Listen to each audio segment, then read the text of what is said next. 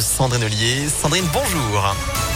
Bonjour Antonin, bonjour à tous. À la une, on peut désormais boire son café au comptoir ou danser en boîte de nuit. Nouvelle étape de la levée des restrictions aujourd'hui en France. Parmi les allègements, la réouverture donc des discothèques fermées depuis le 10 décembre, le retour de la consommation debout dans les bars, retour aussi de la consommation dans les établissements recevant du public comme les cinémas, les stades ou même les trains.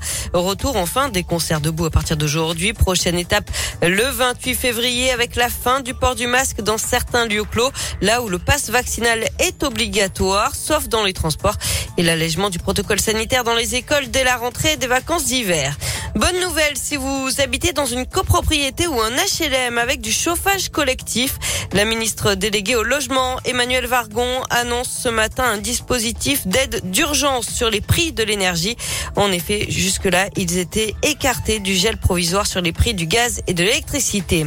Et puis la Cour des comptes met en lumière les faiblesses structurelles des EHPAD dans son rapport publié aujourd'hui.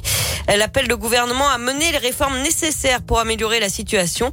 La Cour des comptes dénonce notamment le lourd bilan de l'épidémie de Covid dans les EHPAD, près de 34 000 morts entre mars 2020 et mars 2021.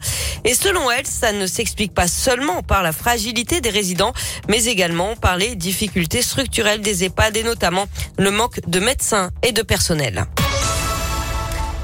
moment Réduire nos déchets C'est une conséquence de la crise sanitaire. On commande de plus en plus de colis sur Internet. Problème, la filière de recyclage du carton n'arrive plus à suivre le rythme. Lauriane Bouvier, une ingénieure matériaux lyonnaise, a trouvé une alternative, des emballages en biodéchets, plus précisément en résidus de fabrication de bière. La drèche, ça, euh, ce reste de céréales, a les mêmes propriétés que le carton. Lauriane Bouvier lance une entreprise, le Petit Boxon, et c'est aussi une opportunité pour les 280 brasseurs et micro-brasseurs de la région Auvergne-Rhône-Alpes. La région Auvergne-Rhône-Alpes, c'est la deuxième région euh, productrice de bière.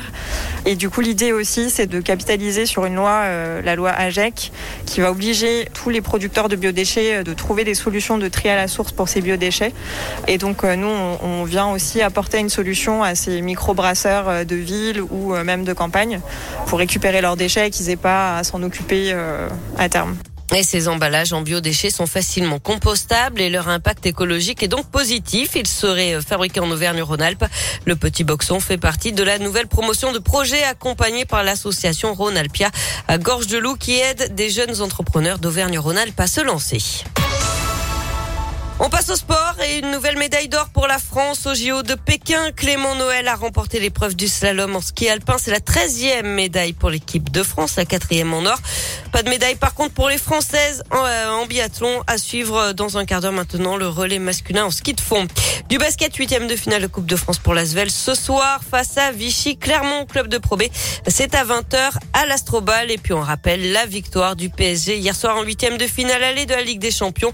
1 à 0 sur le Real Madrid. But de Kylian Mbappé à la dernière minute. Le match retour, ce sera dans trois semaines en Espagne. Et c'est vrai qu'on